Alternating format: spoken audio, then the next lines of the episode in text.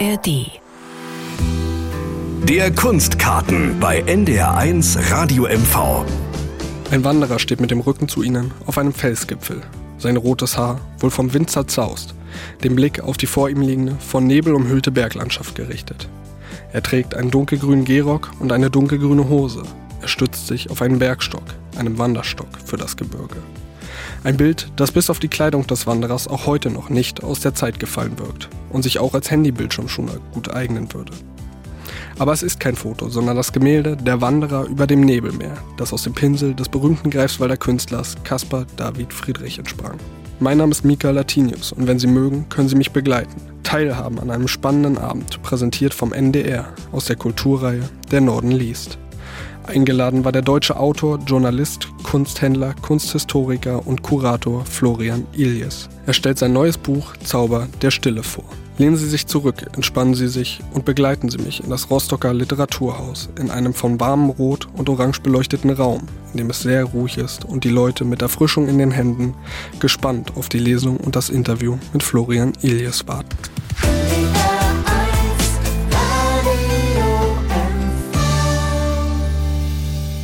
Guten Abend, meine Damen und Herren. Herzlich willkommen hier im Peter Weiß Haus im Rostocker Literaturhaus zu einem Abend aus der NDR Kulturreihe Der Norden liest. Mein Name ist Christoph Bungartz. Ich bin Redakteur bei NDR Kultur seit vielen Jahren für Radio und Fernsehen. Und wir machen jedes Jahr im Herbst eine kleine Tour durch den ganzen Norden, wo wir Autorinnen und Autoren mit ihren Büchern vorstellen. Am 5. September 1774, morgens um halb vier, wurde er in Greifswald geboren. Lange ist es also nicht mehr hin, dann begeht die Kunstwelt den 250. Geburtstag von Caspar David Friedrich. Er ist heute so bekannt, er ist ein solcher Kunststar. Man kann sich kaum vorstellen, dass das jemals anders war. Aber seinen 100. Geburtstag hat niemand gefeiert.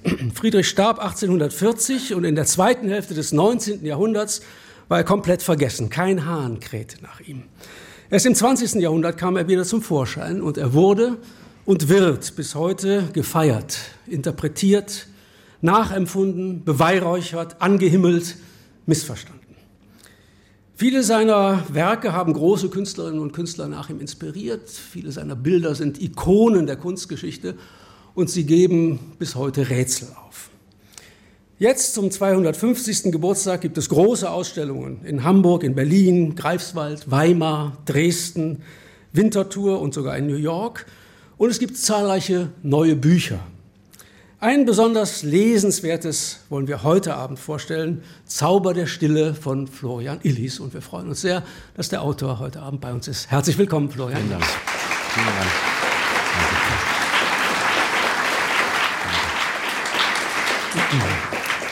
Sie haben für das Buch den Bayerischen Buchpreis bekommen und der Buchmarkt ist auch sehr entzückt, dass dieses Buch sich gut verkauft. Erst Nicht nur Nord der Norden liest, auch Norden, Bayern liest. Auch Bayern liest, ja. ganze Republik liest. Ähm, es scheint also irgendwas dran zu sein an der Person Caspar David Friedrich, sicherlich aber auch an dem Schriftsteller Florian Illis, der uns mit seinen Büchern schon ziemlich oft beeindruckt hat. Sie sind, waren beides, Kunsthistoriker, Auktionator, Journalist. Ähm, vor allen Dingen aber kennen wir sie als Autor, der immer bestimmte Zeitepochen in den Griff bekommt mit einer ganz eigenen Schreibweise. Lag es für Sie als Kunsthistoriker auf der Hand, dass jetzt mal Friedrich dran ist oder wie sind Sie an dieses Projekt gekommen? Es war eher umgekehrt. Ich hatte das Gefühl, äh, gerade als Kunsthistoriker, äh, dass ich das Buch nie schreiben sollte, weil ich das Gefühl hatte, äh, dass ich da vielleicht zu viel für studiert hatte, dass ich dafür zu viel weiß äh, und dass ich das, was ich eigentlich selbst im Erzählen von Vergangenheit so spannend finde, nämlich das ja, unterhaltsame Erzählen, das äh, Erzählen aus dem Leben der Menschen, das Erzählen aus einer Zeit, dass das hier schwierig werden könnte. Und darum musste ich auch wirklich erstmal wieder alles vergessen, was ich über ihn wusste. Um Damit da es nicht von Wissenschaft erdrückt wird, sozusagen, was auf, Sie schreiben wollen. Genau, auf gar keinen Fall, weil mhm. Ähm, das Faszinierende ist, dass es so viele Bücher über Friedrich gibt. Es gibt mehr Bücher über Friedrich als Bilder von ihm. Also das ist äh, ein seltener Umstand. äh, wir haben so etwa 150 bis 200 Bilder, die sich sich erhalten haben. Genauso viele sind verbrannt, verschollen, verschwunden. Also wir haben eigentlich nur die Hälfte seines Werks. Aber dafür gibt es zwei, drei, vierhundert Bücher. Und ich merkte aber eigentlich relativ schnell, dass diese Bücher für mich etwas wahnsinnig Unbefriedigendes haben, weil immer wieder las ich ein Buch über Friedrich und merkte, das hatte eigentlich mit dem, was ich vor dem Bild im Museum empfunden hatte, gar nichts zu tun. Und spürte, dass äh, das äh, Herausfordernde wäre, einmal ein Buch zu schreiben, was nicht in den Kopf geht, sondern was das Gemüt anspricht und äh, diese äh, Körperregionen etwas tieferen, also die Seele, äh, weil das das ist, was Friedrich anspricht in uns und eben seit 250 Jahren von so unterschiedlichen Menschen. Und wie ist ihm das gelungen? Wie gelingt ihm das? Das war die große Frage, die ich mir gestellt habe. Mhm. Deswegen war es die Herausforderung, all das, was ich vielleicht weiß, ähm, aus der Kunstgeschichte zu vergessen und wieder atmosphärisch an ihn ranzukommen, ihn als Mensch erlebbar zu machen, mhm. ihn als Rätsel erlebbar zu machen, in seinen Zweifeln, in seinen wunderbaren Bildern, aber auch in seinen Schwächen, in seinen schwachen Bildern, in all dem, äh, um ihn ein bisschen aus dem heiligen Status zu befreien, würde ich mhm. sagen, runterzuholen vom Sockel äh, und äh, ihn greifbar zu machen und natürlich trotzdem zwischen den Zeilen immer wieder, um zu sagen, dass er doch der Größte ist.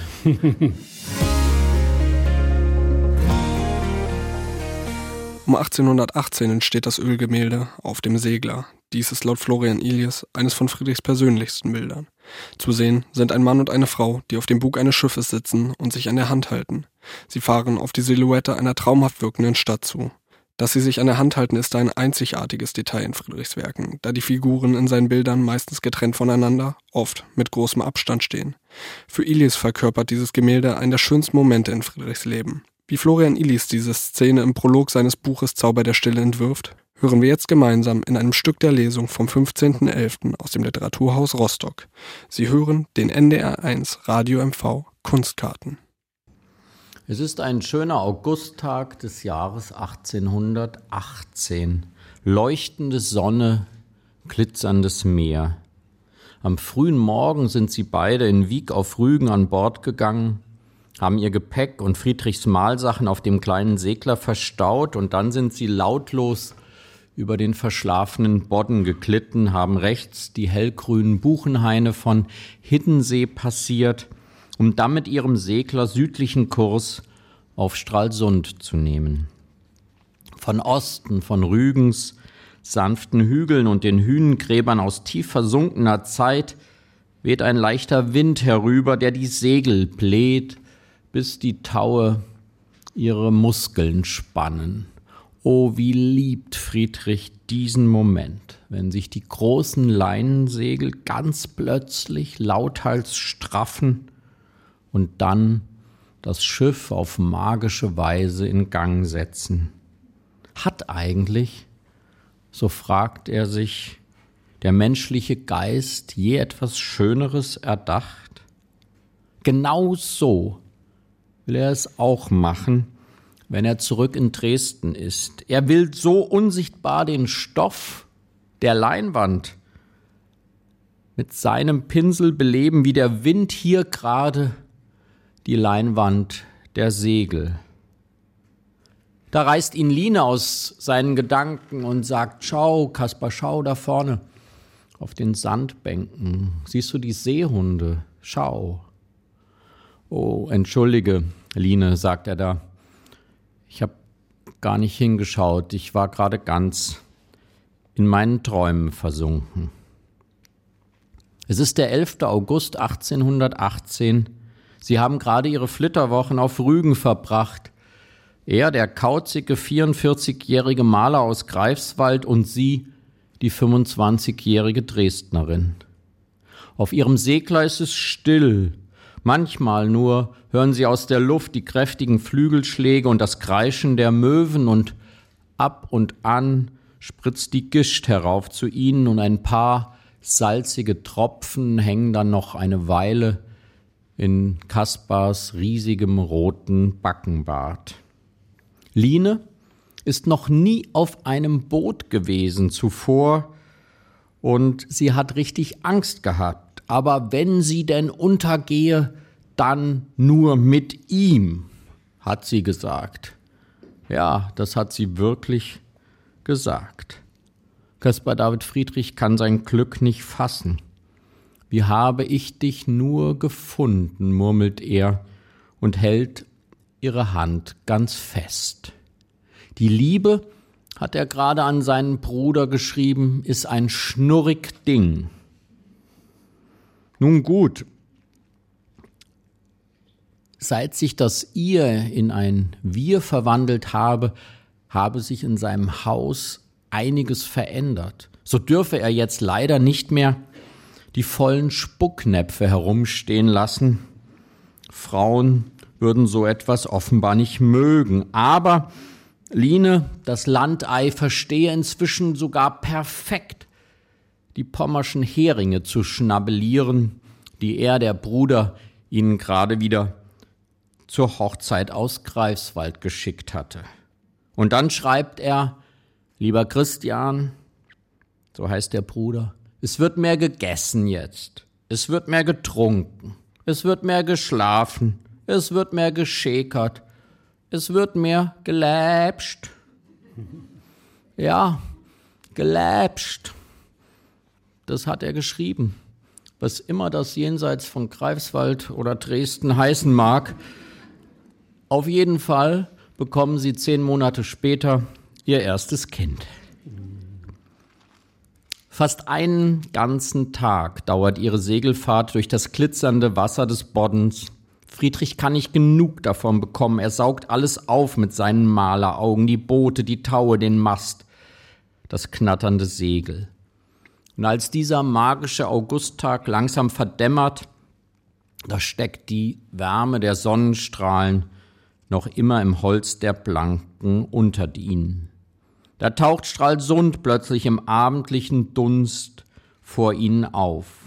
Aus dem rötlichen Licht erheben sich die Türme der Stadt, ihr Segler gleitet sanft und feierlich darauf zu.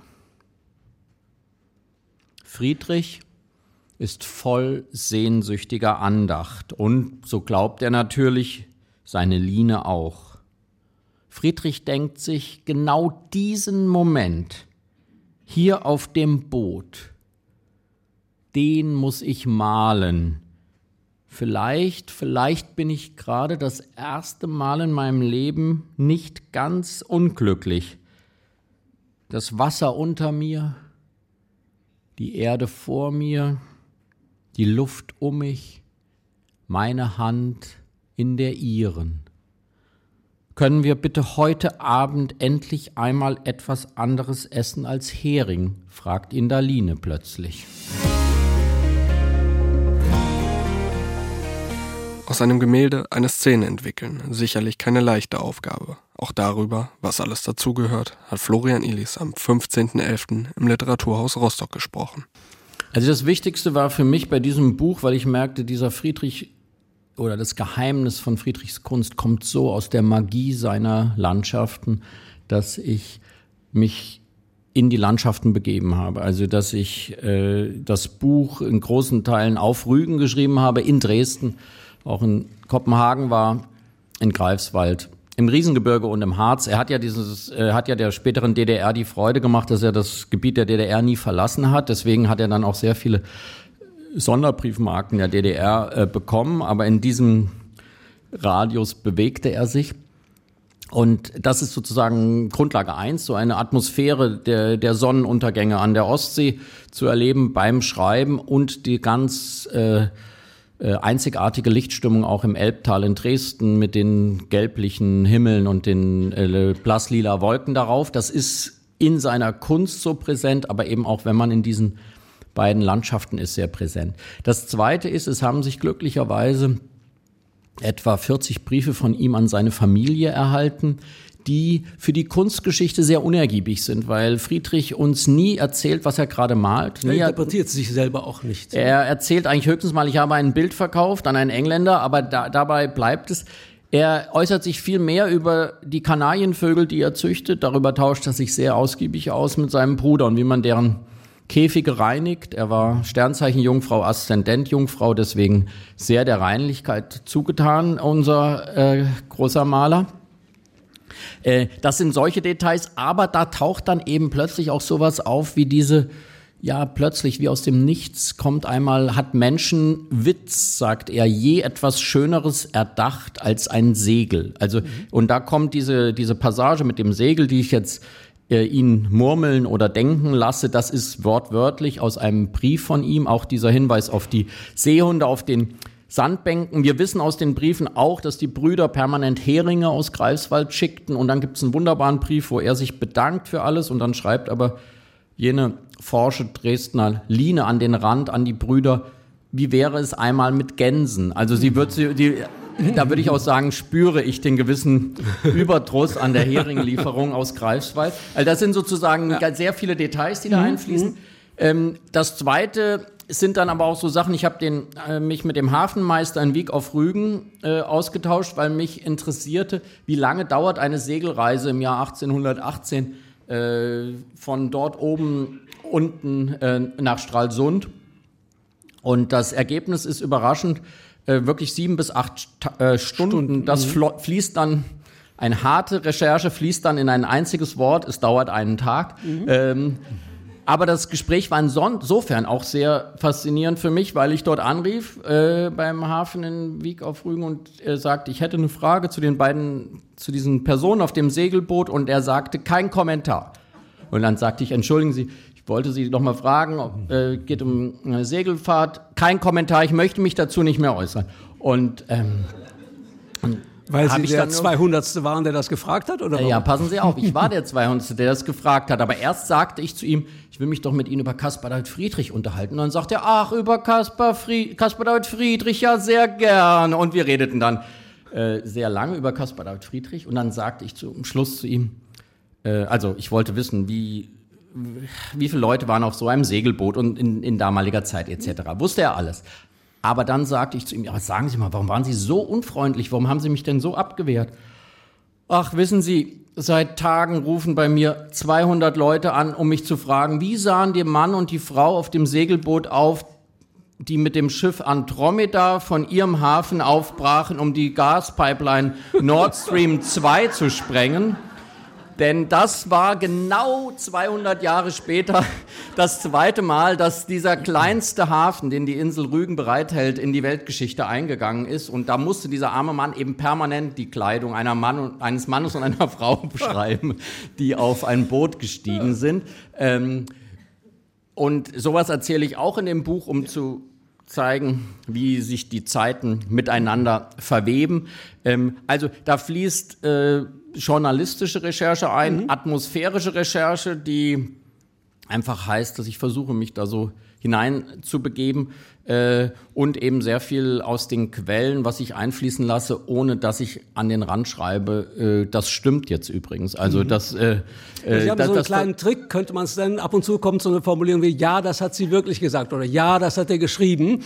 Dann denkt man so als äh, journalistischer Leser, aha, das scheint dann ja eine Quelle zu sein. Das hat er sich nicht ausgedacht. Aber es ist einfach eine faszinierende Kombination. Ich glaube, wir haben alle jetzt mit der kleinen Einleitung gemerkt, in welcher atmosphärischen Dichte dieses Buch äh, uns den Caspar David Friedrich näher bringt.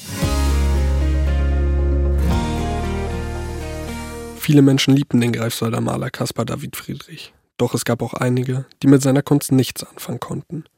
Einer war der Dichter Goethe. Um 1810 malte Caspar David Friedrich eines der erschauerndsten Bilder des 19. Jahrhunderts, vielleicht sogar der ganzen Kunstgeschichte, den Mönch am Meer. Dieses Bild entstand aus einer Reihe erlittener Schicksalsschläge, dem Tod seiner Mutter, zwei seiner Schwestern und dem seines Bruders im Alter von 14 Jahren. Dieses Trauma bleibt ein Leben lang in Friedrich stecken. All diese Ereignisse fließen in das ungeheure Bild im Jahre 1810. Welche Wirkung das Bild auf die Betrachter hatte, hören Sie jetzt im NDR 1 Radio MV Kunstkarten.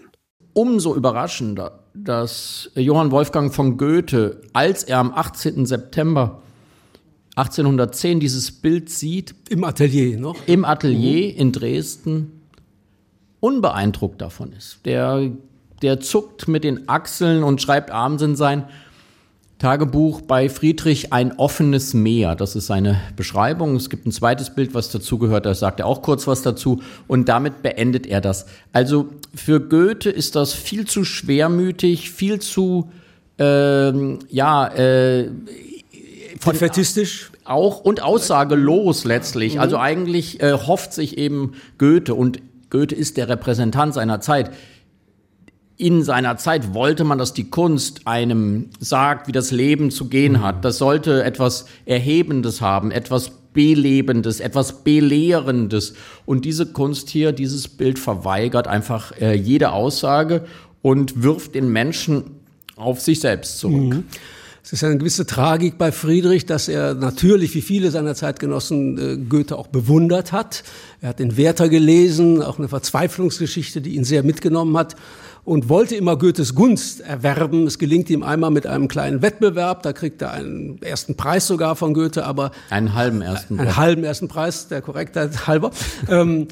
Aber in den Jahren danach rennt er mehrfach sozusagen wie gegen eine, gegen eine Mauer an, gegen dieses goethische Selbstverständnis. Goethe sagt ja zu Eckermann Jahre später, das Klassische nenne ich das Gesunde, das Romantische nenne ich das Kranke. Und das war einfach dieses Weltbild, was gar nicht reinpasste bei Goethe. Sie schildern ganz eindrucksvoll aber auch andere Reaktionen auf dieses Bild, zum Beispiel Kleist, aber auch ein preußischer Prinz, die sehr unterschiedlich darauf reagieren. Was hat das Bild mit den Leuten gemacht? Dasselbe Bild wird dann eben vier Wochen später, ähm, nachdem Goethe mit Achselzucken oder Irritation davor gestanden hat, in Berlin ausgestellt. Und ähm, es wird verlacht, es wird bespöttelt von den äh, Besuchern. Als es in der Berliner Akademie ausgestellt wird, zwei große Romantiker, Achim von Armin, Clemens von Brentano, machen ein Spottgedicht darüber, wo sie sich erheben über die Erhabenheit und Ergriffenheit, die dieses Bild wohl ausdrücken soll. Ähm, und diese Passage oder dieses Spottgedicht erscheint in den Berliner Abendblättern von Heinrich von Kleist. Und Kleist ist so äh, erzürnt letztlich darüber, was da in seinem eigenen Journal erscheint, über dieses Bild, dass er noch einmal selbst zur Feder greift und noch einmal selbst über dieses Bild schreibt. Und das ist ein ungeheures äh, Stück, von dem Sie vielleicht das Zitat kennen. Es ist einem, als seien einem die Augenlider weggeschnitten. Das hat er geschrieben. Das heißt Empfindungen vor Friedrichs Seelandschaft, dieses kleine Stück. Und da beschreibt er etwas äh, mit Worten, was wir heute noch genauso nachvollziehen können. Er sagt, die Welt liegt vor einem wie nach der Apokalypse. Also dieser Mönch scheint einem ein bisschen auch wie der letzte Mensch, also der letzte Überlebende, bevor die Welt wieder äh, von den Menschen befreit ist. Und äh, Kleist sieht diese ganze Dunkelheit des Bildes und dann schreibt Kleist einen ganz ungeheuren Satz. Er schreibt, ich wage jetzt nicht weiter zu schreiben, weil dann müsste ich mich in einer Weise öffnen, was ich Ihnen, also den Lesern, nicht zumuten möchte. Punkt, Punkt, Punkt. Und wenige Monate später wird sich Heinrich von Kleist erschießen. Und er wird sich erschießen in einer Situation, die für mich vollkommen diesem Bühnenbild, dieser Handlungsentweisung entspricht, nämlich auf einem kleinen Sandhügel am Wannsee an einem Tag voller Donnerwolken am Himmel. Also für mich ist seitdem immer, wenn ich auf dieses Bild schaue, sehe ich den Mönch, als hätte er schon eine Pistole unter seinem Mantel bei sich. Also Kleist liest aus diesem Bild äh, die, die absolute Verlorenheit fühlt sich in seiner Verlorenheit erkannt und bestätigt. Gleichzeitig, wenige Tage nach Kleist, kommt ein 15-jähriger Junge in diese Ausstellung in der Berliner Akademie und sagt zu seinem Vater, kauf mir das. Der Vater sagt, nein, das ist ein schreckliches Bild, lass uns weitergehen. Und der Sohn sagt, bitte kauf mir das. Und Sie alle wissen, wenn man 15-jährige Söhne hat, dann und Sie wollen was anderes als ein digitales Gerät, dann sollte man auf sie hören. Und dieser Vater hört auf seinen 15-jährigen Sohn und kauft das Bild. Der Vater ist der König von Preußen, Friedrich Wilhelm III. Der Sohn ist der Kronprinz, Friedrich Wilhelm IV., der spätere. Und dieser Kronprinz braucht dieses Bild, weil er zwei Monate zuvor seine Mutter verloren hat, die Königin Luise. Und er fühlte sich von diesem Bild in seiner Trauer erkannt und getröstet. Und das ist für mich eine ungeheure Gleichzeitigkeit. Da ist ein großer Heinrich von Kleist, der sich in diesem Bild bestätigt fühlt in seiner Verlorenheit und ein 15-Jähriger, der sich einerseits, glaube ich, mit höchster Sensibilität, der ist Mutterseelen allein gerade, der, der Prinz, weil er gerade die Königin Luise verloren hat. Und der spürt in diesem Mönch am Meer, das ist gemalt von jemandem, der Mutterseelen allein war, der seine Mutter verloren hat und sich von den Menschen und Gott verlassen fühlt. Aber darin fühlt er sich geborgen, nicht alleine in seiner Trauer. Und dieses Bild wird er ein Leben lang in seinem Schlafzimmer hängen haben und äh, es nie aus den Augen lassen. Und das ist für mich der, der einzigartige äh, Zauber, den Caspar David Friedrich gleichzeitig auf drei so große Menschen ausüben kann zur selben Zeit. Er erreicht jeweils genau, trifft er ins Schwarze des Herzens und kann mit ein und demselben Bild ganz unterschiedliche große Gefühle auslösen. Viele Menschen ließen sich von Friedrichs Bildern berühren. Doch schon zu Lebzeiten, ca. 1825, kann Friedrich kein Bild mehr verkaufen. Laut Goethe ist Friedrich auf irrem Weg, dennoch verspürt der Künstler den Wunsch, von Goethe geliebt zu werden und schickt Goethe weiterhin Kisten mit seinen besten Bildern nach Weimar. Goethe schickt diese aber immer wieder zurück. Ab 1874 gibt es Friedrich dann in keinem deutschen Museum mehr. Friedrich bleibt immer bei seiner Linie, aber mittlerweile haben um ihn herum schon ganz andere Epochen stattgefunden.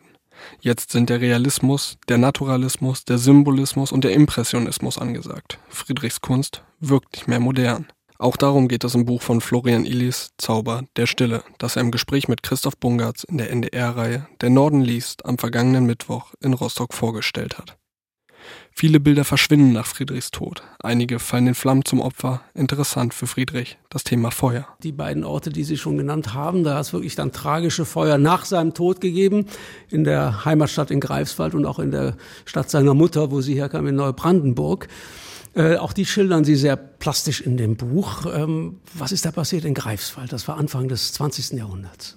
Ich habe mein Buch nach vier großen Kapiteln aufgeteilt. Ähm nach den vier Elementen. Und wenn man an Friedrich denkt, sind einem die Elemente Wasser, Erde, Luft sofort präsent, weil alle großen Bilder, der Mönch am Meer, äh, der Kreidefelsen Hier auf, ist alles drin in alles drin schon, ne? der Kreidefelsen auf Rügen äh, äh, genauso äh, der äh, auch Erde Wasser Luft enthält mhm. der Wanderer über dem Nebelmeer immer diese drei Elemente ähm, das Feuer wie kommt das Feuer in dieses Werk und auch in mein Buch, das fragte ich mich am Anfang auch, weil ich beschlossen hatte, das über die Elemente zu erzählen. Und zu beginnen noch mit dem Feuer dann, nach dem Prolog. Am Ende ist es das längste Kapitel geworden, das über Feuer, weil dann etwas Merkwürdiges geschieht. Man sieht erstens, Friedrich selbst war besessen vom Thema Feuer. Er kommt aus einer Kerzenzieher- und Seifensiederfamilie in Greifswald, also da brannte immer der Bottich, äh, wo äh, Seife und äh, sozusagen aus den äh, Tierresten all das gemacht wurde. Er stand wirklich ganz unten in der sozialen Hierarchie, der Friedrich aus dieser Familie kommt. Also da hatte er permanent dieses Feuer. Und in seinen Briefen berichtet er permanent über Feuer, die, das irgendwo stattfindet. Es gibt frühe Radierungen von ihm. Eine heißt Mann und Frau vor den Resten ihres verbrannten Hauses. Es gibt ein anderes großes Bild, äh, brennendes Haus. Also das Feuer ist für ihn ein sozusagen auch als Bildthema präsent. Und äh, dann, das würde aber noch nicht reichen, um da so viel drüber zu schreiben, passiert etwas sehr äh, Irritierendes, äh, dass permanent wie in einem Fluch seine Bilder zu verbrennen scheinen. 1901 brennt sein Geburtshaus in Greifswald nieder. Damit neun seiner schönsten, wichtigsten Bilder, intimsten Bilder natürlich, weil sie äh, in der Familie geblieben waren. Auch Familienmitglieder ja zeigen zum Teil. Familienmitglieder zeigen, ein Selbstbildnis, was wir leider äh, sozusagen auch, was dort auch verbrannt ist. Manche haben schwer beschädigt über, überlebt. Die Caroline auf der Treppe in, in Greifswald im Museum ist ein solches Brandopfer, wo dann 80 Prozent verbrannt waren. Man hat es rekonstruiert. Ähm, das für mich hochinteressante war, ich habe dann in alten Zeitungsarchiven endlich den Artikel gefunden im Greifswalder Zeitung aus dieser Zeit, wo sehr ausgiebig über diese Löscharbeiten im Oktober 1901 berichtet wird.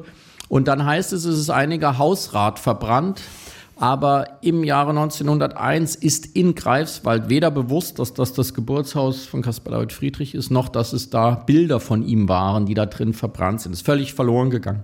1911 brennt ein Teil des Taschenberg-Palais in Dresden nieder, wo Bilder von Caspar David Friedrich hängen. Und besonders fatal 1931 brennt der Münchner Glaspalast nieder, wo die größte Ausstellung äh, gewesen ist, die es je gegeben hat äh, von deutscher romantischer Malerei, wo äh, vor allem auch äh, zahlreiche Hauptwerke von Runge verbrennen, aber eben auch dort noch einmal neun Bilder von Caspar David Friedrich. Das ist eine ganz merkwürdige, äh, sozusagen negative äh, äh, Energie, die über dieser Kunst liegt. Und die unheimlichste Geschichte ist vielleicht die, dass er in den letzten Jahren ein Bild malt, was in Hamburg heute hängt. Das heißt das brennende Neubrandenburg. Das Bild ist deshalb so irritierend, weil es in Neubrandenburg nie gebrannt hat. Und äh, deswegen wollte es auch niemand aus seiner Familie haben, logischerweise, weil man nicht so gerne die äh, Stadt der Väter und Großeltern in Flammen aufgehen sieht. Das malt er also so um 1835, 38, es bleibt dann in Familienbesitz. Und dann geschieht etwas sehr Unheimliches. Im April 1945 ziehen die russischen Truppen plündernd äh, und brandschatzend durch Neubrandenburg und zerstören durch Feuer 95 Prozent Neubrandenburgs. Und die Stadt brennt eigentlich ab nach dem Bühnenbild, nach der Handlungsanweisung, die Caspar David Friedrich 110 Jahre vorher gemalt hat. Das sind die Momente, wo man beim Schreiben, beim Recherchieren kurz innehält und es einem kalt den Rücken runterläuft. Caspar David Friedrich ist wohl der berühmteste deutsche Maler und gilt als bedeutendster Künstler der Frühromantik. Die Sinnoffenheit von Friedrichs Bildern führt zu verschiedenen Interpretationsmöglichkeiten und sorgt dafür, dass seine Bilder den Betrachter auch heute noch vor Rätsel stellen. Das war Kunstkarten von NDR1 Radio MV über Florian Ilis und sein Buch Zauber der Stille. Über den Maler Caspar David Friedrich, dessen Geburtstag sich im kommenden Jahr zum 250. Mal jährt. Sie hörten Ausschnitte aus der Veranstaltung von NDR Kultur Der Norden liest am vergangenen Mittwoch in Rostock, moderiert von Christoph Bungartz. Die Sendung von NDR Kultur wird am 7. Januar ausgestrahlt. Mein Name ist Mika Latinius und ich wünsche Ihnen noch einen schönen Abend.